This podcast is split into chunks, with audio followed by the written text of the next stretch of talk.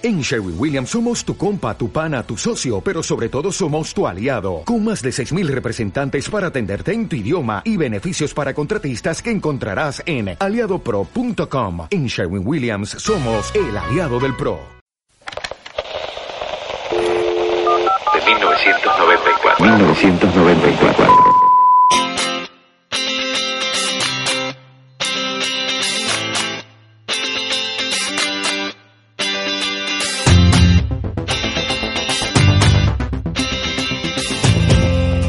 Tironi presenta Un Cuarto Propio, 25 años de transformación. Bienvenidos a este primer capítulo de la serie de podcast Un Cuarto Propio, 25 años de transformaciones, que tiene que ver con que esta consultora cumple un cuarto de siglo, 25 años en el cual, los cuales hemos sido testigos, ¿verdad? Y hemos tratado de ser intérpretes también de los cambios que ha tenido el país y el mundo. Este primer capítulo se llama 25 años de política, la historia nos persigue. Y lo que queremos discutir es cómo la política ha cambiado en estos 25 años hasta el punto casi de hacerse irreconocible, ¿no? Hoy me van a acompañar eh, dos invitados con vasta trayectoria en este campo. Eh, una es de la casa, Tania Santis, que es periodista y consultora senior de Tironi, y la estrella del momento, que es Roberto Méndez, ¿verdad? Ingeniero comercial, fundador de Adimar, con, con empresa con la cual vivimos, digamos, en el mundo de las encuestas todos estos años. Y hoy día es profesor titular en la Escuela de Gobierno de la Pontificia Universidad Católica de Chile. Bienvenido, Roberto. Muchas gracias, Canio. Un gusto Y estar aquí. Vamos a empezar tal vez a hablar, Tania nos va a hacer la primera Sí. descripción de Sí. qué es lo que queremos de hablar. hablar bueno. de estos 25 años, ¿verdad? Con Claro. seis gobiernos que han marcado este periodo con transformaciones también a nivel de elecciones, de electores, de partidos políticos, pero para empezar a hablar tal vez marcar un hito que es el inicio de estos 25 años y que podría ser la elección del presidente Frey, ¿verdad? A finales de 2003 y que asume el 2004 con una votación histórica. Yo recuerdo que en ese tiempo cuando 93, estaba te cambiaste una década. 93 a 94, Sí. 94, perdón, me cambié una década. Pero lo que yo recuerdo Claro. es que, sí, específicamente, eh, se decía en ese tiempo que era como la Coca-Cola, ¿verdad? Que era, se llamaba igual al padre, Claro. se parecía además al padre, por lo tanto era casi una, una elección ganada, que en ese tiempo cuando se ganaban en primera vuelta, ¿o no, Roberto? Claro, así. Bueno, yo les agradezco en primer lugar que me inviten a este aniversario. Espero que me inviten a la fiesta cuando celebren también. También Hoy día-. Hoy día vamos a conversar, ¿no es cierto? Y claro, estoy muy contento de estar aquí porque la verdad estos 25 años son importantes para ustedes, desde luego que es su aniversario, pero no son cualesquiera 25 años. Yo creo que es un periodo muy importante para el país de transformaciones profundas. O sea, cuando se escribe la historia de Chile, yo creo que estos 25 años van a ser un capítulo muy importante porque se han producido transformaciones eh, realmente impresionantes en todo sentido, económicas, políticas, sociales. Y, y muy importante para todos nosotros porque ha sido nuestras vidas, ¿no es cierto? Lo que nos ha tocado vivir entonces. Claro. En fin, eh, es muy interesante. Y claro, yo creo que el comienzo de el, com- el comienzo, el año 94, es un momento muy especial. Si uno dijera, ¿qué es lo, qué, lo que es ese momento? Yo he mirado lo mismo que han mirado ustedes, pero de, como de otro punto de vista, más que de otro punto de vista, con otras metodologías. Lo que yo hemos hecho son encuestas, mediciones de opinión pública, eso es lo que, y eso es lo que hemos ido midiendo. Entonces, hay una década en la transición, cosa que Ascanio conoce muy bien, que ha escrito libros maravillosos al respecto, ¿no es cierto? Pero hay una década extraordinaria donde se- realmente se concentra el cambio que va de 1988 a 1998. Ah. Ese es la periodo de oro. Claro. Si uno lo mira en las curvas en opinión pública, se produjo ahí un- una situación que yo creo que nunca más se volvió a repetir y no sé si se va a volver a repetir en el futuro. De un optimismo, de una visión de Ah, futuro de toda optimismo. la gente, pero una cosa inédita. Y claro, comienza con el plebiscito del 88, la vuelta a la democracia, el hito, y termina con eh, la crisis asiática, el final del gobierno de Frey, que fue muy dramática. Si uno lo mira también las mismas curvas, claramente ahí se produjo un quiebre que a mi modo de ver explica después el, el, el que Lavín estuvo a punto de ser presidente. Pero el año 94, si tú, si tú me preguntas, es el centro, El centro, claro. del, Marca. del momento culmine. O sea, Claro. yo creo que si uno decía, ¿cuándo partió Tironi? Tironi Mm. partió en el momento cumbre del periodo cumbre que tuvo la democracia chilena, que fue esa década. Bueno, por el optimismo, por si uno mira qué pasó, la economía crecía al 8 o 9%, Claro. eh, la, la pobreza se redujo a la, a la sexta parte, en fin, todo un proceso que pasó ahí muy, muy extraordinario. Oye, y la gente Entonces, votaba.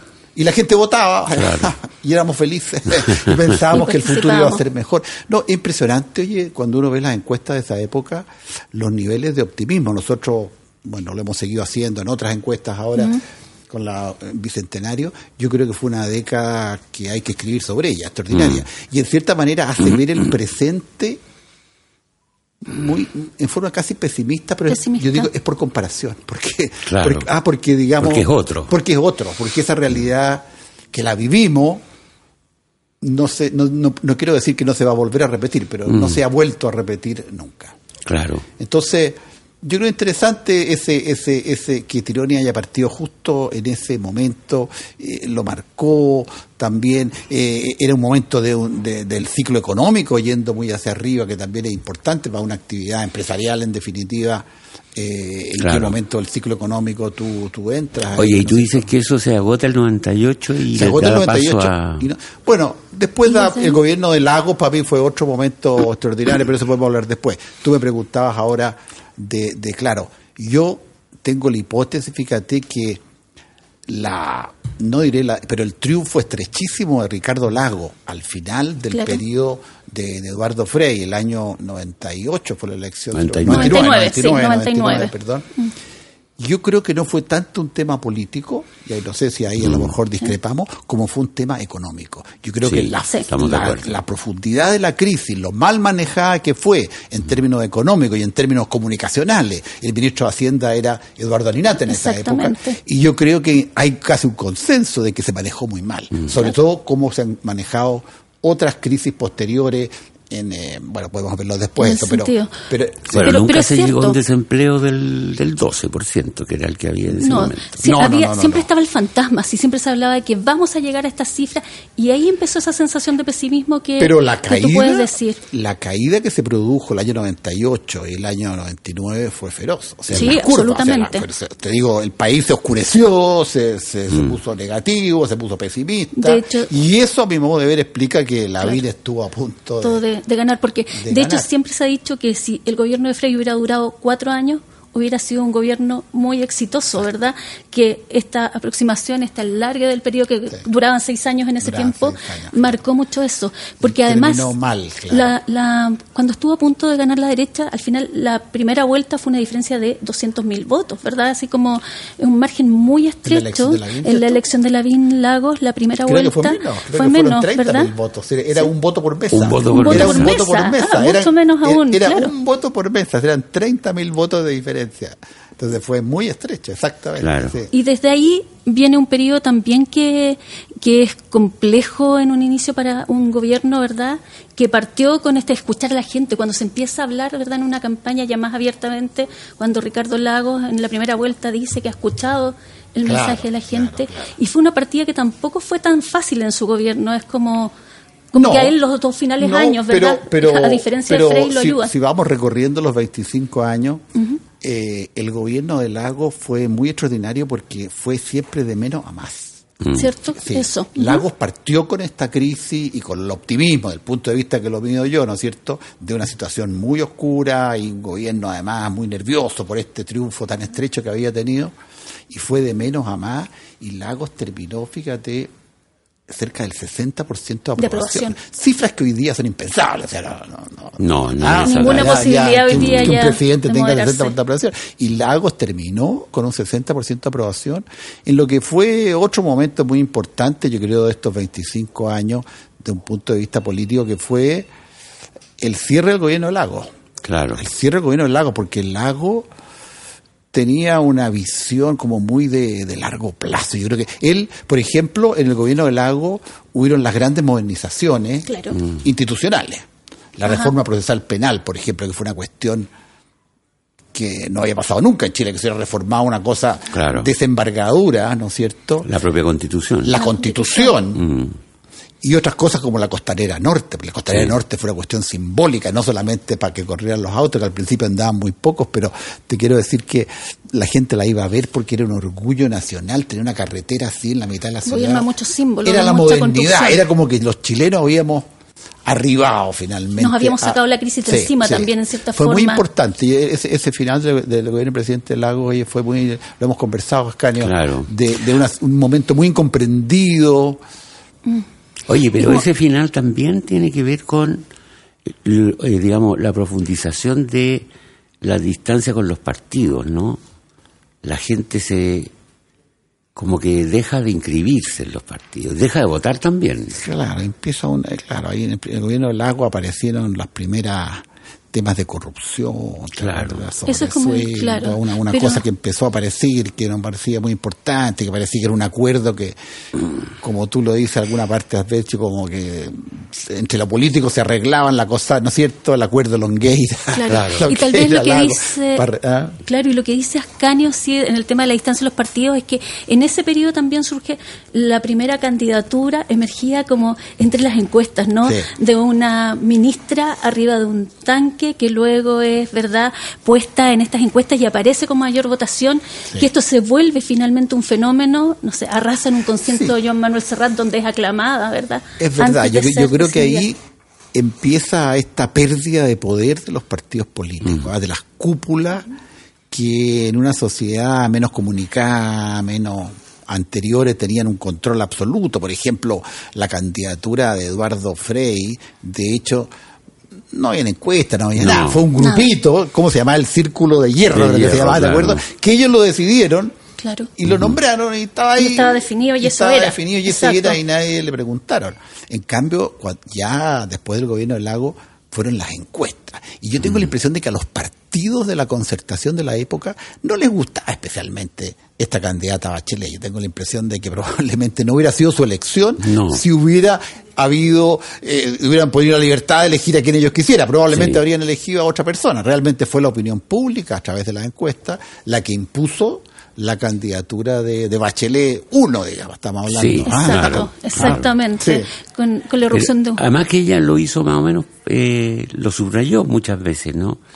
Como una candidata de la ciudadanía. de la ciudadanía. Como una candidatura Que de ella la no venía de las cúpulas. Claro. Eso era como. Una candidatura a la ciudadanía. Oye, Roberto, pero eh, la ciudadanía eras tú en realidad, po. o sea, eran las encuestas, digamos, y sobre todo las de harta Nosotros éramos ahí. ¿Tú- unos, tú unos sentías meros el peso de mensajeros. eso? Ah. Bueno, ya, es, eh, eh, eh, era difícil, siempre ha sido difícil, oye, yo ya, yo estoy fuera de eso, ¿ah? pero te quiero decir que sí, era, es, es duro, ser encuestador es duro. ya. Hoy día hablaba con un joven encuestador, claro, que está empezando, no, no, no es tan conocido, pero yo le contaba, él me preguntaba cómo es ser encuestador, porque él quiere ser encuestador, quiere, quiere, quiere hacer lo que yo he- lo que hice yo, que Ya. hacerlo en el futuro. Y yo le digo, mira, es muy duro y prepárate para tener pocos amigos. Y sobre todo te digo, no vas a tener amigos en la prensa, nunca. Mm. La prensa está contra ti y los políticos. Olvídate. Y, y al revés, trata de mantenerte lo más alejado posible. No, no lo más alejado, la distancia justa Claro. pero, pero no más allá porque si no, es- tu trabajo va a ser imposible. Entonces, es un trabajo difícil. Pero ese fue el momento como eh, más alto de las encuestas, el momento en que influyeron en una candidatura en forma decisiva, porque lo que pasó después, Yo creo Pero- que, yo, si tú me preguntas a mí, el momento más clave de las encuestas y más importante fue el plebiscito del 88. Ah, yo creo sí, que se claro. sabe poco, pero el rol que tuvo la encuesta Mm. CEP en que el- en- no en el resultado, sino que en que el gobierno finalmente de Pinochet reconociera ese resultado, fue muy importante. Ya. Fíjate que la encuesta no se publicó en los diarios chilenos. No. Los diarios chilenos publicaron unas encuestas rarísimas que hacía el mismo gobierno que decía que ganaba el sí, ¿te acuerdas? Sí. Una cosa loca. Pero la encuesta nuestra fue publicada el mismo día, 8 de octubre, ¿era, ¿no? 5 de octubre. 5 de octubre, en el New York Times. Mm. Y es, entonces, en la encuesta del CEP decía que ganaba el no y estaba publicada el 5 de octubre en el New York Times, y ahí está Mm. el documento. Entonces, yo te digo, fue muy importante para que lo que pasó. Entonces, yo de mi punto de vista, lo que yo hice... Ya, está bien, esa es la Ah, histórica. esa Esa es la histórica. Ese Claro. fue el momento que, y Claro. que además nos estábamos jugando la cabeza. Porque Sí, ah, claro, ah, claro. Tuviste que ir a presentarla, leí en una entrevista que se la presentaste a Augusto Pinochet, una encuesta. No, Eso esa decía no, esa no, esa no. Esa no, Esa tuve que presentarla a Ya. otra audiencia ¿Y cuál que era fue la que No, pero aquí ya estamos haciendo Sí, estamos haciendo arqueología, sí, un poco de eso, sí. Estamos volviendo. Es que tiene que ver con, porque tú recordabas ahí, y por qué lo, lo traigo a colación, como estos momentos en que las encuestas son decidoras, eh, y que hay otro momento igual cuando vas y se la presentas a Ricardo Lagos también, en el sentido de cómo se ve una candidatura emergente. Y, Sí. y empezar a mirar ahí, porque marcan momentos. Y tal vez es cierto que las encuestas, como decía Ascanio, han tenido como un declive, pero también se Pero dijo eso que lo dice fueron. Claro, por, por eso, por eso lo vamos a tomar como acá. No sé cuál es la evidencia. Pero, pero también hubo en algún momento, una, en la última elección, un, como un cuestionamiento a las encuestas, Sí. desde haber marcado, ¿verdad?, como una tendencia más a la baja de Beatriz Sánchez, que eventualmente pudo haber influido el voto en la primera vuelta de la última elección. ¿Crees que ese, ese poder todavía está en las encuestas, que, que Yo, a ver, todavía si hay tú una me tendencia? a mí, yo creo que las encuestas son eh, exageradamente influyentes hasta el día de hoy. Y digo exageradamente porque a mí, que soy encuestador, me da pena ver cómo los políticos realmente se dejan llevar y, hacen cualquier cosa. Se quieren poner Ah, para Se empezar. quieren poner, y si tú no los pones en la encuesta, te llaman, te increpan y te, para, para Eso ser todavía hoy día es muy fuerte. Entonces Eso- es muy fuerte. Y, si tú, y si tú crees que, y si, y si el presidente Piñera se lee dos encuestas al desayuno, ¿me entiendes? Mm. Todos los días, y, y después comienza a, a gobernar. Primero la entonces- encuesta y después se gobierna. y después se Claro, gobierna. se gobierna mirando Entonces las tú me encuestas. dices, ¿cuál es el declive? O sea, yo, yo encuentro al revés, una cosa absolutamente Más- desatada. Incluso yo diría más que en otros países, hasta donde yo sé. Y con más, más importancia. Sí, Claro, para tomar decisiones. Entonces, los periodistas, claro, les gusta decir eso que dices tú, de que, de, de que, las- de- de- de que las encuestas ya van en declive. Pero- O cuando cada vez que un periodista así, de los que no entienden nada, me, me, me interrogan, siempre la misma pregunta, y de nuevo, ¿por qué cree usted que hoy día nadie cree en las encuestas? ¿Quién dijo que nadie cree en las encuestas? Pero mira lo que está pasando, con cómo están influyendo realmente la cobertura que le dan los medios, porque están obligados a darla. Claro. Entonces, entonces, claro, es una visión que tiene su explicación, digamos, pero... pero No, claro, Ah, lo que pasa es que esto se centra mucho en los resultados electorales, que no Claro. son estrictamente la función de las encuestas. como que no, no aciertas el porcentaje, pero eso Pero, no pero, significa pero que yo diría, por ejemplo, el triunfo de, de Piñera en la última elección, Mm. las encuestas lo mostraron claramente, hubo esta anomalía en la primera vuelta, Sí. para Sí. la cual no hay una explicación ni política, nadie entiende muy bien lo que pasó, Mm. Y tampoco las encuestas estaban acertadas, pero, pero después en la segunda vuelta, o, o la gente que no vota, mira, no hay una- yo no tengo una explicación exacta qué pasó en Ya. esa primera vuelta, pero finalmente en la segunda vuelta pasó lo mismo que decían las encuestas antes de la primera vuelta. Entonces, sí, hay una anomalía, pero una anomalía de un fenómeno que no, que no entendemos bien. ¿Qué pasó? Ah, pero eso ¿Será? es importante. O Sí, sea, pues. lo que ha. Quizás lo que más ha cambiado en 25 años es que el público, la opinión pública, se ha vuelto un poquito más impredecible. Sí, bueno, en las votaciones sí. Eso sí, porque, porque la, el voto voluntario Mm. Le Exacto. impuso una dificultad adicional que no estaba considerado antes. Antes tú tenías que medir bien y que tu muestra fuera representativa y lo que obtenía eso pasaba. Pero hoy día no, pues tú le preguntas a la gente cuáles son sus preferencias, pero no sabes si va a ir a votar El o no. votante probable. Y sabes que la, ma- más de la mitad no va a ir a votar y no sabes quiénes son. Entonces, eso lo ha, difi- lo ha hecho más difícil la tarea. Pero si me preguntan a mí, yo creo que el aporte de las encuestas más importante no ha sido en predecir las elecciones presidenciales, no hacen en bien Claro. en diagnosticar la sociedad, en, en- en la clase media, las cosas que analizan ustedes, Eugenio en sus libros, ¿no es cierto?, cómo la sociedad ha ido cambiando, cómo han aparecido nuevos intereses, nuevos temores. Y en eso, Roberto, se podría entender igual la- las campañas que uno está viendo hoy día para buscar candidatos, ¿verdad? Como Eso la que tiene claro. Evópoli, la política es una mierda, ¿verdad? Para hacer su campaña de descomunales. Y porque muy orientada a redes sociales, a este nuevo...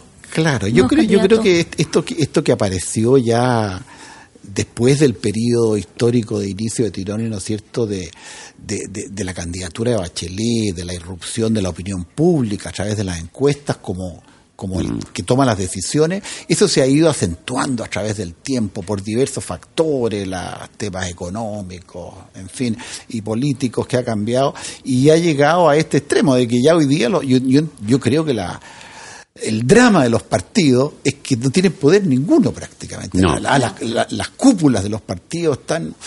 ¿Cuál partido, dime tú, está así sólido? No. Ah, que-. No, pero sobre todo no tienen control sobre este factor. no tiene control sobre este factor, que era el factor central. Claro. po, que el Las candidaturas. Las candidaturas. Tú eres candidato, tú no. No. Tú vas por no. aquí. Hoy día, Hoy el candidato puede venir de cualquier parte. Puede haber un candidato cu- cubierto, ¿verdad? A nivel- cubierto, de y hay repente- muchas elecciones que vienen además ahora. Sí. Y eso hace entonces que la búsqueda tal vez sea con mayor. Amplitud. Está claro, yo creo que van a pasar muchas cosas, por eso es que yo no creo mucho todavía en los números que hay dando vuelta de quiénes pueden ser candidatos, yo creo que todavía... Y en la irrupción de los grupos más extremos ahora dentro de la participación ahí también hay un cambio porque antes como que el flanco más abierto, ¿verdad? donde uno veía multiplicidad de opciones era más hacia la izquierda y hoy día parece que se está abriendo más hacia el lado de la derecha. ¿Puede ser algo, hay algo de eso? ¿Ves algo distinto ahí? ¿O va dentro yo- de todo este ritmo de transformación? Claro, yo creo que hay, estamos hablando aquí de la política, ¿no es cierto? Que yo creo que la política, el proceso político pasa por un momento muy malo, o sea, yo creo que se ha debilitado, o sea, el debilitamiento de los partidos y el debilitamiento de las instituciones, porque no solamente los partidos, sino que el Sí. Congreso, el Poder Legislativo, o sea, hoy día se ha debilitado, ¿no es cierto? Fuerzas Armadas. Las Fuerzas Armadas, la Contraloría, el Poder Judicial. La confianza o sea, institucional, en definitiva. Claro, hay una co- es- eso eh, está teniendo un efecto muy perjudicial para la, para la política y yo creo que en general está perjudicando a los sectores moderados, de la derecha y de la izquierda. Ese, ese- ese- eso creo yo. Oye, Roberto, pero tú partiste con una con una descripción eh, importante que se me quedó pegada, que, que es la lo que vivimos en los años 90 como un clima de optimismo general. Eso ya no está. Eso ya no está ni se ha repetido. Se, hubo un, un, un destello, yo te- han habido dos destellos después. Uno fue el final del gobierno del lago, ese fue un momento extraordinario. Y un momento al comienzo del, del, del- del presidente Piñera, después del terremoto, como, como que siempre estos periodos... Los 2010. mineros, Ah, hay una crisis antes. ¿ah? Mm. Eh, los mi- el- Terremotos, mineros. el- los terremotos que había sido antes, fue al final del gobierno de la Bachelet, ¿no es cierto? Eso produjo hacia el final del el tema de los mineros, tuvo, hubo un, un clima así extraordinario que después se, se Pero ¿qué sustituyó al optimismo? ¿Qué, si tú tuvieras que decir cuál es el- hoy día la, la emoción que la está emoción vigente. dominante, claro. Yo diría que es pesimismo. Yo creo que, sobre todo este año 2019, se acentuó un pesimismo bastante profundo. Así que, que uno lo mira, en, la- en los números míos lo miro y digo yo, este pesimismo es como correspondiente a una crisis. Si uno lo mira para atrás, es como la crisis del 2008, como, como momentos de crisis, en circunstancias que no estamos viviendo una crisis de Mm. Sí, ninguna una naturaleza, ni una crisis económica. La economía está más lento, pero... Por Pero Dios. una, una crisis de expectativa, un pesimismo por expectativa podría ser. Yo creo que un pesimismo por expectativa, por un futuro eh, que se ve incierto justamente porque este debilitamiento institucional amplio, que están los partidos, pero están otras cosas, a la gente le produce mucho miedo. Como incertidumbre. como incertidumbre de que de qué va a pasar. ¿ah? de que la economía no realmente no va a crecer, que, que nos vamos a, hay unos temores irracionales, por ejemplo, nosotros lo hemos visto en la encuesta, que van a llegar millones de inmigrantes Claro. ¿ya? que, que están en la frontera, hay- creo que son 100 o 200 en este momento en el norte, pero como que de repente la prensa piensa que estamos rodeados de miles que van a andar caminando por aquí, por la calle Rosario Norte, ¿no es cierto? Cientos o miles de personas. Bueno, esos temores están y como que no se sabe cómo se van a manejar. Pero hay un hay una cosa que sigue siendo rara y que ya lleva varios años rara, que es que la gente dice que su vida personal es mejor que la del país. La vida Eso no ocurre en todas partes. Incluso que No. somos un país bastante feliz dentro de estos mismos estudios Exactamente. perso- con personas cuando, felices. cuando, cuando, cuando las personas se las invita a comparar su vida a lo largo de su vida o su vida con la que tenían sus padres, por ejemplo, entonces ahí aparece esto, no, no, no, si de verdad hemos progresado, yo estoy mucho mejor. Pero las expectativas, es la expectativa lo que hace que hoy día la gente esté, esté amarga. Porque no es que esté viviendo mal, no, no, es que es que esté amarga y, no temerosa no con respecto al futuro. ¿Y la traducción política de eso tú crees que es, es abstenerse o Yo creo que puede ser abstenerse o puede irse a los o irse a extremos. Yo, yo, yo creo, porque, digamos, para mí, estas son los, las circunstancias en las cuales las opciones populistas o extremistas eh, tienen, tienen más cabida cuando aparecen estos, estos contextos. En Europa, digamos, el tema de la inmigración, por ejemplo, ha sido un elemento muy importante en explicar la emergencia de gobiernos populistas extremos, ¿no es cierto?, anti-Europa, anti-globalización, anti-migración. claro? ¿Ah? Entonces yo, yo creo que, claro, aquí en Chile si vemos estos temores, uno de ellos es la inmigración, pero también hay otro, eh, eh, la delincuencia o el desorden en general, eh, eso le da espacio a, esa, a esas posiciones. Ahora, las tasas objetivas no son tan malas como las percepciones de la gente. No, no, no. Si las tasas objetivas, Claro. en todo sentido, son, muy, como te digo, que las expectativas económicas estén en el nivel que están, en circunstancias que la economía está creciendo al 2,5, al 2, no sé, al 3, hay una discusión ahí entre los economistas, pero casi da lo mismo, está creciendo, nadie Claro. dice que esté cayendo. No tiene sentido, es una, es una dicotomía extraña, ¿no? Que, no la, Extraña, que no la habíamos Que no es visto. solo economía, antes. entonces, claro. No es solo economía Claro. La crisis de Frey, si, si pensamos en los comienzos de, de- de- de lo que nos convoca hoy día, que la, eh, usted, era una crisis económica. Fue una crisis brutal que llegó de repente, que el, el ministro decía, no, no, no, estamos blindados. ¿Te acuerdas lo que decía Sí. el ministro Sí, claro, que Aninat? no nos si nosotros estamos blindados. Y de repente no estábamos blindados y se cayó el empleo, se cayó la, el Claro. consumo y todo. No, eso fue una crisis económica. La del 2008 fue una crisis económica fundamental. También, claro. La crisis financiera, ¿no es cierto? Que Sí, Totalmente. bueno, mercado externo. ¿no? Sí. Claro. El, el, eh, un momento muy, muy duro también, porque yo est- esto de las crisis, los miedos, a veces son temas económicos, a veces son otros temas. Por ejemplo, si uno ve en esta serie, en esos 25 años, un momento muy oscuro también fue las Torres Gemelas y la guerra de Irak, el 2000. Mm. El Sí. 2001, 2001, Sí, 2003. 2003. Ese periodo Mm. fue un temor en el mundo, pero que se vio también aquí en Chile, Mm. y también eso no era económico, fue un pánico de, Sí. de que Total. nadie- ¿ah? Como que se iba a desatar ya la tercera guerra. la. Tercera Guerra Mundial, Claro. pues, recién había sido esto de la- de los aviones en, eh, en Nueva York, ¿no es cierto? Las Torres Gemelas, todo esto era muy aterrador. Claro. cuestión, ¿ah? Y bueno, estamos en este momento que hay un, un tema fundamentalmente de expectativas, de temores, de pesimismo. Yo creo que esos son los temas hoy día. Mm. ¿Y cómo sigue? ¿Hay algunas, verdad, señales, algo que nos pueda decir cómo esto Pero eso, van decantando estos mucho 25 mejor que años? yo, ¿Sí? que es lo que viene. No, no, Que ¿Qué es lo que viene? que en general después de periodos como este, Mira, yo ¿qué creo- es lo que sigue? Yo creo que Piñera fue elegido en las encuestas que se hicieron antes de la elección. ¿Por qué podría usted votar por Piñera? Y las causas de por qué votar por Piñera están clarísimas. Y lo eligieron porque la economía iba a crecer y, y en ese sentido el gran fracaso, el gran costo del gobierno de Bachelet fue que no Sí. hubo crecimiento, que se rompió el crecimiento, que iba a crecer y que sigue en poner orden. ¿ah? y que, que Piñera iba a traer orden al tema migratorio, en partida migratorio el año 17, que cuando fue la elección estaba- entraron 300.000 personas el año 2017, 300.000, fue una cosa impresionante.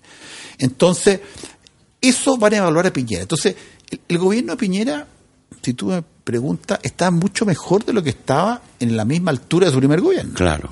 ¿Ah?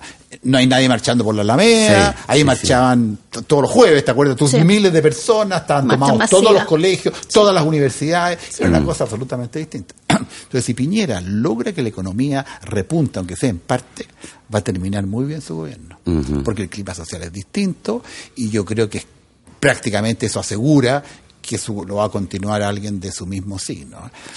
Y lo otro que está marcando y que tiene que ver con el pesimismo para un sector grande de la población, es esta decadencia, este naufragio que se está produciendo en la centroizquierda y en la izquierda, ¿ya? porque realmente eh, como que un evento tras otro, de la- cada semana en los últimos Claro. meses, oye, vino una, desde, desde la cosa de Venezuela, eh, la elección del Partido Socialista, que ha sido una cosa que hasta el día de hoy no se sabe muy claro quién es el presidente Sí. del Partido Socialista, es una cosa vergonzosa.